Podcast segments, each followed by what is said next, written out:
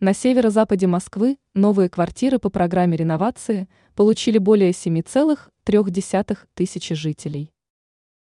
Еще рано подводить годовые итоги по количеству расселенных жителей столицы, но уже очевидно, что темпы реализации программы существенно ускорились.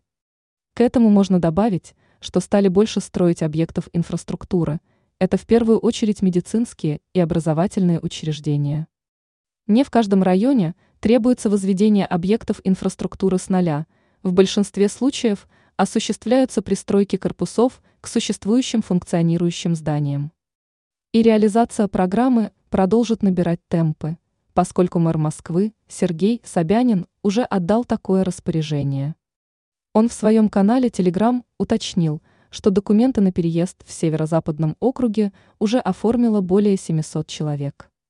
На территории района уже построены две школы, два детских садика и завершаются работы по строительству многофункционального теннисного центра. Застройка велась в районах Куркина, Митина, Покровская Стешнева и Хорошово-Мневники. В последнем из перечисленных районов – уже завершается строительство нового корпуса общеобразовательной школы номер 1517. В целом, в столице уже несколько лет не ощущается острой нехватки в объектах социальной инфраструктуры, при этом школы и детские сады строятся в шаговой доступности от жилья.